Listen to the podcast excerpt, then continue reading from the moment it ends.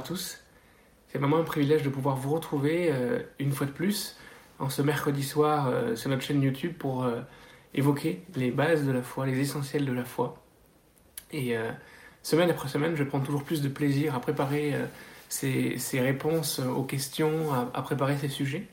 Et comme je l'ai annoncé dans les, annonces de notre culte dimanche dernier, aujourd'hui nous allons parler du miracle, du miraculeux. Euh, et, en fait, ce, sujet, l'ensemble du sujet que nous allons voir aujourd'hui est une réponse à une question reçue par mail. Donc je, vous invite encore une fois de plus à, poser vos questions. N'hésitez pas à le faire en direct là sur le côté ou bien en commentaire de cette vidéo euh, euh, si vous le regardez en rediffusion, mais aussi par email. Alors vous pouvez me contacter à cette adresse email qui s'affiche en bas de l'écran contact.pastorsam.gmail.com, l'adresse mail que j'ai mis en place pour que vous puissiez me, joindre facilement. Et n'hésitez pas à le faire. Euh, on, se tient vraiment à votre disposition. C'est le but. Le but étant de répondre à vos questions, de répondre aux questions que les, les, personnes se posent. Parce que c'est ça l'aventure de la foi. C'est avoir des questions et trouver une réponse en Jésus-Christ. Alors euh, n'hésitez pas non plus à vous abonner à notre chaîne euh, YouTube, à partager notre chaîne, chaîne si les contenus vous intéressent, et peut-être même à activer les notifications pour ne rater aucun des moments importants que nous vivons euh, chaque semaine. Alors oui, Dieu fait-il des miracles, et j'aimerais bien même dire, Dieu fait-il encore des miracles aujourd'hui? Et, je m'expliquerai sur ces deux titres tout à l'heure. Et je vais commencer en fait par une citation qui va peut-être en surprendre beaucoup euh, parce que elle est loin d'être une situation que l'on a envie de lire, euh, nous qui avons cette foi profonde et active, mais elle fait partie de notre patrimoine culturel, de l'histoire, de, la pensée en France. Et je crois qu'elle est importante aussi parce qu'elle a des conséquences euh, dans notre quotidien, dans, dans, le contexte philosophique, culturel d'aujourd'hui, où aujourd'hui en France nous nous trouvons dans, dans, un contexte plus majoritairement athée, loin de Dieu, et cette citation est importante parce qu'elle nous remet dans, toute l'histoire de la pensée française, qui euh, l'athéisme d'aujourd'hui prend quand même des racines bien avant euh, le XXe siècle et, le, début du XXIe siècle. Alors cette citation, elle est d'Ernest Renan. Ernest Renan, c'est un intellectuel français de, de, la deuxième moitié du XIXe siècle, qui est très connu pour ses écrits euh, assez prolifiques d'ailleurs. Il est un peu touche à tout à la fois historien, amoureux des sciences, philologue, voilà, titulaire d'une chaire au Collège de France, donc vraiment quelqu'un d'important dans, l'environnement culturel et intellectuel français. il se trouve que cet homme était donc titulaire d'une chaire au Collège de France, donc donnait des, conférences. Et dans l'habitude de ces conférences au Collège de France, on a tout ce qu'on appelle la leçon inaugurale. Le jour de cette leçon inaugurale, en 1862, Ernest Renan va prononcer une phrase qui va mettre le feu aux poudres dans la France, qui à l'époque était encore beaucoup plus christianisée qu'aujourd'hui. Il va dire Jésus, cet homme incomparable. Et en disant cela, il va déclencher tout un incendie intellectuel, parce qu'en disant cela, il, il fait un coup médiatique à l'époque. Parce qu'en disant Jésus, cet homme incomparable, ce qu'il est en train de faire, c'est d'insister sur le fait que Jésus est un homme, mais n'est pas un Dieu n'est pas Dieu. Et derrière cette phrase se cache une affirmation forte de l'époque de commencer à nier l'existence de la divinité de Christ. Et peut-être que ça paraît rien aujourd'hui parce qu'aujourd'hui nous sommes dans un environnement qui nie totalement l'existence même de, Christ, qui nie l'importance de Dieu, l'existence même de Dieu. Et cette phrase pourrait passer inaperçue. Et même je suis sûr que si vous l'entendez pour la première fois, vous n'y voyez même pas le problème. Mais à l'époque, on était encore dans, une, dans un temps en France où euh, la foi chrétienne était quand même très répandue et de remettre en cause le, miraculeux de, Christ, de remettre en cause la Bible comme parole de Dieu, c'était quelque chose d'encore un peu nouveau et encore euh, problématique, puisqu'à l'issue de, cette, de ce discours qu'il a fait en 1862, il va perdre en fait son poste au Collège de France pendant un certain temps. Mais moi, ce qui m'intéresse, c'est la situation que nous trouvons un an plus tard dans un de ses écrits, euh, il va écrire une histoire du christianisme et, en particulier il va, il va sortir un livre qu'on a appelé La vie de Jésus d'Ernest Renan en 1863 et parmi plein de choses il va dire ceci. Comme cela arrive toujours dans les grandes carrières divines, il subissait les miracles que l'opinion exigeait, bien plus qu'il ne les faisait. Le miracle est d'ordinaire l'œuvre du public et non de celui à qui on l'attribue. Je répète la dernière phrase, le miracle est d'ordinaire l'œuvre du public et non de celui à qui on l'attribue. Ce n'est pas du tout une citation que je chercherai de votre part euh, que vous la mémorisiez. Ce n'est pas vraiment euh, un texte que j'ai envie de retenir, mais je voulais juste illustrer par cette phrase puissante le fait que depuis la moitié du 19e siècle, et peut-être déjà bien avant, mais on a eu une accélération à la fin du 19e siècle, des théories remettant en cause le miraculeux de la Bible, la, divinité de Christ, et la puissance, l'action de Dieu dans les vies, va prendre de l'ampleur. Et à la suite d'auteurs comme, comme, comme Ernest Renan, on va avoir la diffusion de cette idée que finalement la Bible n'est pas un livre divin, n'est pas la parole de Dieu, mais simplement un livre d'histoire, que euh, la vie de Jésus est une forme de légende d'un homme qui n'a pas vraiment fait ces choses-là. En tout cas, pas fait ces choses dans la partie miraculeuse.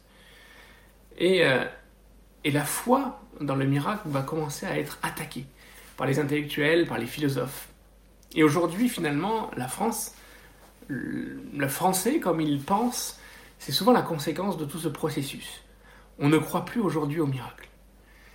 Et ça, c'est un tort, c'est dommage parce que ne plus croire au miracle, finalement, c'est enlever une grande partie de ce que la Bible nous raconte. Parce que ne, plus croire au miracle, ce n'est pas simplement ne plus croire que Dieu peut guérir, c'est ne plus croire aussi que Dieu crée, que Dieu est le créateur de toutes choses. C'est ne plus croire que Dieu est au-dessus de toutes choses. C'est ne plus croire dans la nature de Dieu comme ce Dieu tout-puissant. C'est ne plus croire dans ce qu'on a dit il y a quelques semaines que Dieu ne change pas. C'est finalement croire que peut-être oui, Dieu a créé quelque chose, Dieu a ordonné quelque chose, mais qu'aujourd'hui, il n'est plus celui-ci. Il est euh, presque plus faible, n'est plus capable d'agir avec miracle, avec puissance, dans les circonstances que traversent les hommes. Et moi, ce soir, j'ai envie de, de, casser ce raisonnement et de vous amener, s'il le faut, à ressaisir par la foi la puissance miraculeuse de notre Dieu, la puissance miraculeuse que nous pouvons vivre dans nos vies, la nécessité de vivre le surnaturel dans notre quotidien, la, la, la base de notre foi en Jésus-Christ, c'est de croire que tout ce qu'il a fait, de tout ce qu'il a dit est la vérité. Sinon, à quoi sert-il de croire en une seule partie de Jésus-Christ, en simplement quelques belles paroles et rejeter tout le reste? Alors ce soir, mon but, c'est de raviver cette foi qui peut peut-être euh, a été frappée par l'incrédulité, peut-être a été mise en difficulté par des circonstances, peut-être a été mise en difficulté par une forme de rationalité poussée à l'extrême, peut-être qui, qui, est mise en difficulté par la science et telle qu'on nous la présente. Alors pour pouvoir répondre à, cela, je vais déjà euh, essayer de voir trois catégories de personnes, comment elles se positionnent par rapport au miracle. Alors il y a celles qui rejettent le miracle, on vient de le voir à travers cette citation, il y en a qui le rejettent totalement. C'est juste une fable, c'est juste une invention. Comme le dit cette citation, le miracle est une invention de l'œuvre publique. C'est quelque chose que le public invente pour pouvoir euh, euh, conforter, affirmer son leader peut-être. Et, donc, quelque part, de son de cet homme, c'est de dire que finalement le miracle n'a pas lieu du temps de Jésus, mais c'est la foule qui invente le miracle pour se, donner un Dieu, se donner un, maître. Donc il y a ceux qui rejettent le miracle. Il y a ceux qui essayent de l'expliquer. C'est-à-dire qu'ils ne sont pas totalement dans la négation, mais ils essayent d'expliquer le miracle en lui trouvant des raisons, des, explications naturelles. Je vais vous faire une confidence, cette partie de cette catégorie et pour moi la plus triste. Parce que c'est comme si c'était une catégorie de personnes qui n'arrivent pas à finalement faire le choix entre croire au miracle et le rejeter totalement. Et toutes les positions intermédiaires dans la vie sont toujours les plus inconfortables.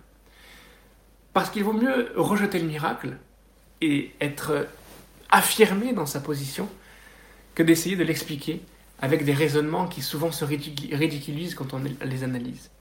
Ça, c'est un courant qui a été à la mode de la fin du 19e et du début du 20e siècle, où on essayait de, trouver des arguments scientifiques pour dire oui, mais le miracle de la mer Rouge, c'est une explication à ce moment de l'année, la, la, la, mer est, dans une position basse et au final, il n'était pas très difficile aux Israélites de traverser à pied. Et, toutes ces explications sont souvent presque tirées par les cheveux et, deviennent presque risibles quand le temps passe et quand on les analyse avec les connaissances d'aujourd'hui. Et puis il y a cette troisième catégorie, c'est ceux qui, veulent le miracle, qui, qui, y croient, mais qui aussi veulent le vivre. Et ça, c'est dans cette catégorie que je veux personnellement me situer. Et j'aimerais que vous puissiez être avec moi dans cette catégorie-là. Pas que nous soyons là à dire que le raisonnement, l'intelligence doit être mis en, en, attente, que nous n'avons pas la, possibilité et le devoir de, raisonner, de réfléchir, au contraire. Tout ce que je fais à travers ces vidéos, c'est d'essayer aussi de, de, réconcilier la réflexion et la foi. Mais euh, de croire au miracle, ce n'est pas euh, ne pas croire que nous avons un raisonnement, une capacité de jugement, c'est de croire et de s'attendre à Dieu dans les moments les plus difficiles. C'est de s'attendre à Dieu quand la main de l'homme ne peut plus rien faire. C'est de s'attendre à Dieu quand toutes les explications ont épuisé leurs mots. C'est de s'attendre à Dieu parce que nous croyons et nous plaçons notre confiance dans celui qui est le créateur de l'univers. Et nous croyons que s'il a créé l'univers, il est capable d'intervenir dans les circonstances que nous traversons, même quand elles sont difficiles et impossibles aux yeux des hommes. Alors, nous avons ces trois catégories, mais aujourd'hui, ce soir, il est important, pas simplement de parler de théorie, mais de voir ce que la Bible nous enseigne, de ce que la Bible dit. Alors, on va regarder ensemble d'abord les évangiles avec la vie justement de Jésus. Je ne dirais pas cet homme incomparable, mais ce, notre Sauveur, notre Seigneur, ce, Dieu incarné dans, la vie, dans, le corps d'un homme qui est venu pour nous servir, pour, pour se mettre devant nous. Il est venu pour s'humilier jusqu'à laver les pieds de, ses disciples. Il est venu pour euh, bénir, il est venu pour toucher les cœurs, pour restaurer les âmes, pour guérir les cœurs brisés. Mais il est venu aussi, comme les prophètes l'avaient annoncé, pour donner la possibilité à celui qui est aveugle de voir, pour donner la possibilité aux paralysés de marcher, pour permettre aux boiteux de marcher. Et ça aussi, c'est une partie de son ministère. Si nous oublions ça, nous sommes obligés d'effacer finalement l'ensemble de ce que Dieu est venu faire en s'incarnant dans la vie de Jésus-Christ, dans, le corps de l'homme. Euh, alors, quel type de miracle il y a dans la Bible, dans les évangiles? Nous voyons des exemples, et je ne vais pas pouvoir citer tous les exemples, évidemment il y en a des dizaines, des exemples de miracles immédiats. Je vais citer cet exemple qu'on connaît peut-être beaucoup, de cette femme qui est dite à la perte de sang. Une femme qui était épuisée, euh, qui, passait depuis des années à avoir ce problème de santé majeur, qui avait consulté les médecins, qui avait cherché tous les moyens, on va dire, euh, euh, humains pour essayer de trouver une solution. Et à cause de cette maladie, elle était rejetée, elle était mise à l'écart. Et il nous est dit qu'un jour, elle rencontre Jésus et elle est persuadée que ce Jésus dont elle a entendu parler est capable de faire quelque chose dans sa vie. Elle va s'approcher de lui, elle va toucher son vêtement, et nous trouvons cette histoire dans Luc chapitre 8 au verset 42 à 48. Nous trouvons cette histoire et il est dit que dès qu'elle eut touché le, bord du vêtement de Jésus, elle fut complètement guérie. Complètement guérie. Il est même dit qu'après Jésus va dire mais qui c'est qui m'a touché? Parce qu'il sentit à ce moment-là que quelque chose s'était passé. Et, et donc cette femme va confesser ce geste de foi. Il y a une guérison immédiate dans son corps. Il y a quelque chose de puissant, d'immédiat, d'instantané. Nous voyons aussi, euh, quelque part, euh, qu'il y a aussi des miracles qui sont progressifs. Euh, nous pouvons citer le, cas de, cet aveugle de Bethsaïda que nous trouvons dans Marc au chapitre 8 à partir du verset 22, et où nous voyons que la, guérison de cet aveugle va, va se faire en étapes avec la prière de Jésus. Pourtant, c'est Jésus qui impose les mains, c'est Jésus qui fait ces gestes, et la guérison va prendre du temps. Il y a une progressivité dans le miracle. Nous avons d'autres types de miracles qu'on pourrait appeler les miracles collaboratifs, où euh, nous allons voir qu'un un paralytique va pouvoir être au contact de Jésus et être guéri par Jésus euh, par l'entremise de quatre de ses amis. Trouvons cette histoire dans Marc au chapitre 2, euh, par quatre de ses amis qui vont l'amener près de Jésus. Ils vont l'amener dans une maison où Jésus était placé pour parler à la foule, ils vont ouvrir le toit, faire une ouverture dans le toit et descendre le paralytique au pied de Jésus. Et Jésus va, honorer la persévérance de ses amis, il va honorer la foi de ce paralytique et va le guérir. Nous voyons aussi qu'il y a des miracles à distance. ou euh, dans le cas de, cet officier romain qui va venir voir Jésus. Nous trouvons cette histoire dans Luc au chapitre 7 de versets 1 à 10. Et cet officier romain va présenter une situation problématique, il va dire mon serviteur est malade. Et Jésus va, va honorer la foi de cet officier, parce que cet officier va dire mais tu n'as pas besoin de te déplacer chez moi. Il suffit que tu dises un mot là où tu es, Jésus, et mon serviteur qui est dans ma maison au loin sera guéri. Et, Jésus va honorer la foi de cet officier et va guérir son serviteur à distance sans se déplacer. Pourquoi je fais ces, différentes catégories? C'est pour montrer que le miracle est protéiforme, et divers dans, dans, ses formes, dans ses aspects, dans, dans, la, durée, dans la manière dont il se passe. Le point commun avec tous ces miracles, c'est qu'il y a de la foi, il y a l'espérance, il y a des cœurs qui se tournent vers Jésus comme dans une extrême, euh, dans, l'extrémité de leurs besoins, et qui, qui comprennent et qui confessent par cette action qu'ils pensent et qu'ils croient que Jésus est le seul capable d'agir dans cette situation. Mais nous voyons qu'il y a diverses situations. Pourquoi je, dis cela Parce qu'il faut marquer et relever que Dieu agit tantôt d'une manière, tantôt d'une autre. Et nous ne pouvons pas définir la manière d'agir de Dieu d'une manière euh, unique en disant c'est comme cela et pas autrement. Et, c'est important de, l'affirmer aujourd'hui parce que nos contextes de vie, notre manière de vivre, euh, ce que nous rencontrons, n'est peut-être pas forcément euh, les mêmes contraintes ou les mêmes réalités que ceux qui étaient du temps de Jésus. Mais nous avons un Dieu qui ne change pas. Et nous devons croire, mettre nous aussi cette foi en application pour pouvoir vivre le miraculeux de Dieu dans notre quotidien. Je ne sais pas si vous avez besoin d'un miracle immédiat, si vous avez cette même foi que la femme à la perte de sang, je ne sais pas si vous êtes peut-être dans la position de ces amis qui ont amené un paralytique à, Jésus en disant on va aider notre ami à être en contact avec Jésus. Je ne sais pas quelle est votre position par rapport à votre besoin par rapport à Dieu. Mais ce qui est sûr, c'est que Dieu ne change pas. Et les miracles que nous voyons dans l'histoire de Jésus, que nous venons de voir, c'est pas simplement une partie de ce qui se passe dans la parole de Dieu. L'histoire du miracle et du miraculeux ne commence pas avec Jésus, ne s'arrête pas avec Jésus. Elle commence dans l'Ancien Testament de, de, la Bible. Nous voyons le miraculeux depuis la Genèse. Le miraculeux, il est dans la création. Dieu agit avec puissance en créant euh, l'univers, en créant euh, la terre, en créant l'homme, en créant l'ordre animal, la végétation. Nous voyons Dieu qui est miraculeux quand il accompagne Abraham, il est miraculeux quand il accompagne Jacob, il est miraculeux quand il accompagne Moïse et qu'il fait sortir le pays, euh, Israël du pays d'Égypte. Il est miraculeux en continu, il est miraculeux avec Josué, il est miraculeux avec Gédéon, il est miraculeux avec Samuel, il est miraculeux avec Salomon, David.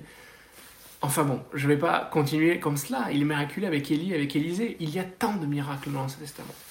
Et donc Jésus est en train de faire vivre à ceux qui, ses contemporains, la réalité du miracle. Peut-être à une échelle bien plus importante, avec une quantité bien plus importante, tout simplement parce que il est, il est Dieu sur terre. Et il est en train de manifester la présence de Dieu, l'action de Dieu au quotidien.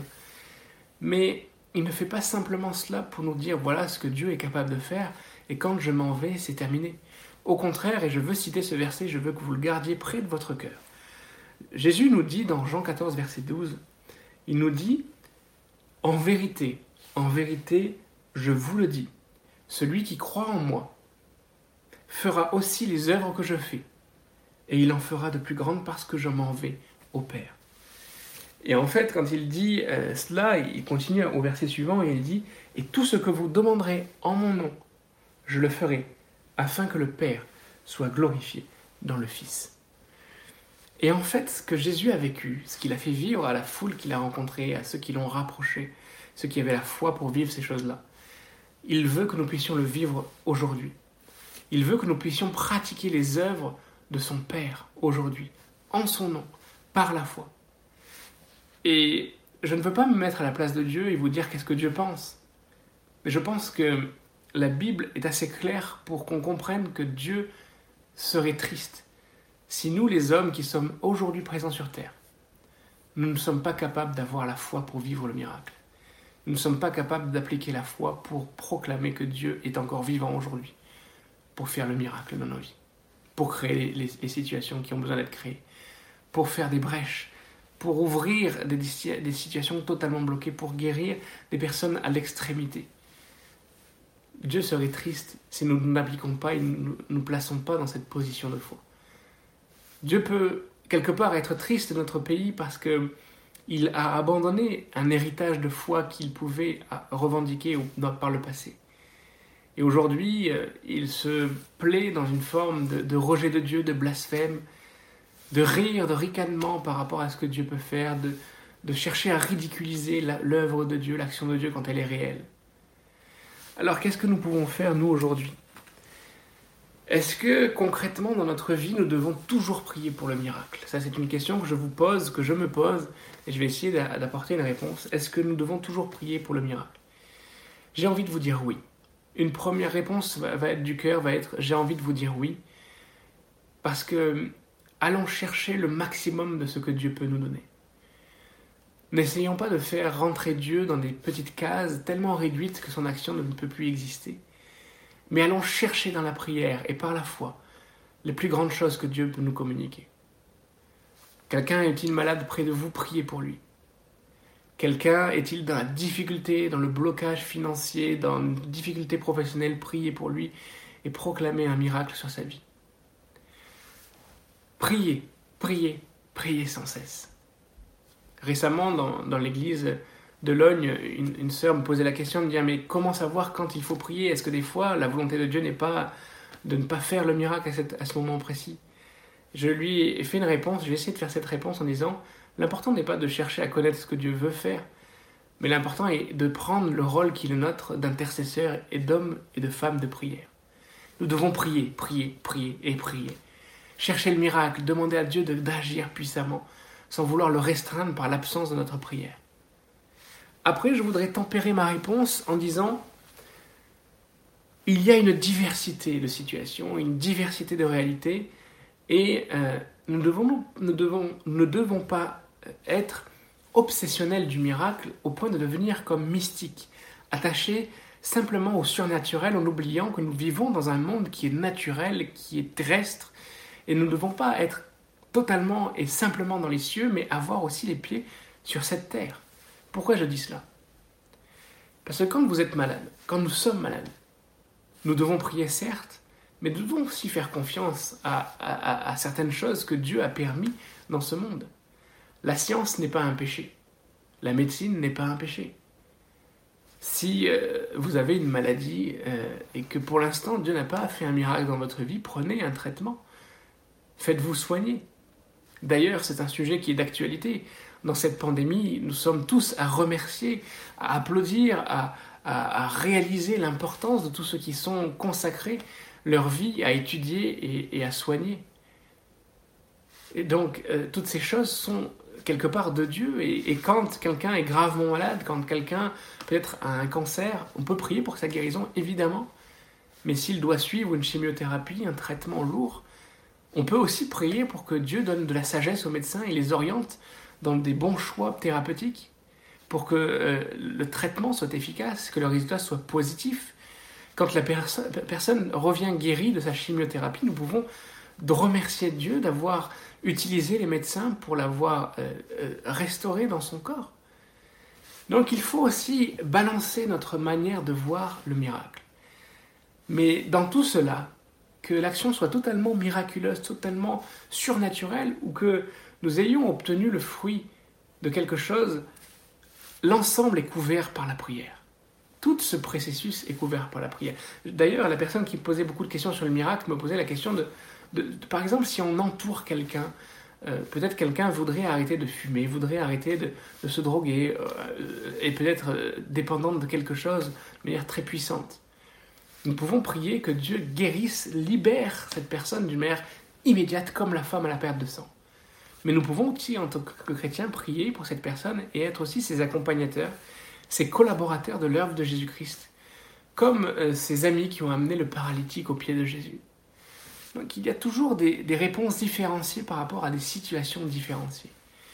Mais le plus important, c'est de réaliser que nous devons toujours prier, nous devons toujours chercher une action de Dieu dans nos vies, une action de Dieu dans, nos corps, dans nos situations, dans, tout ce qui se présente devant nous.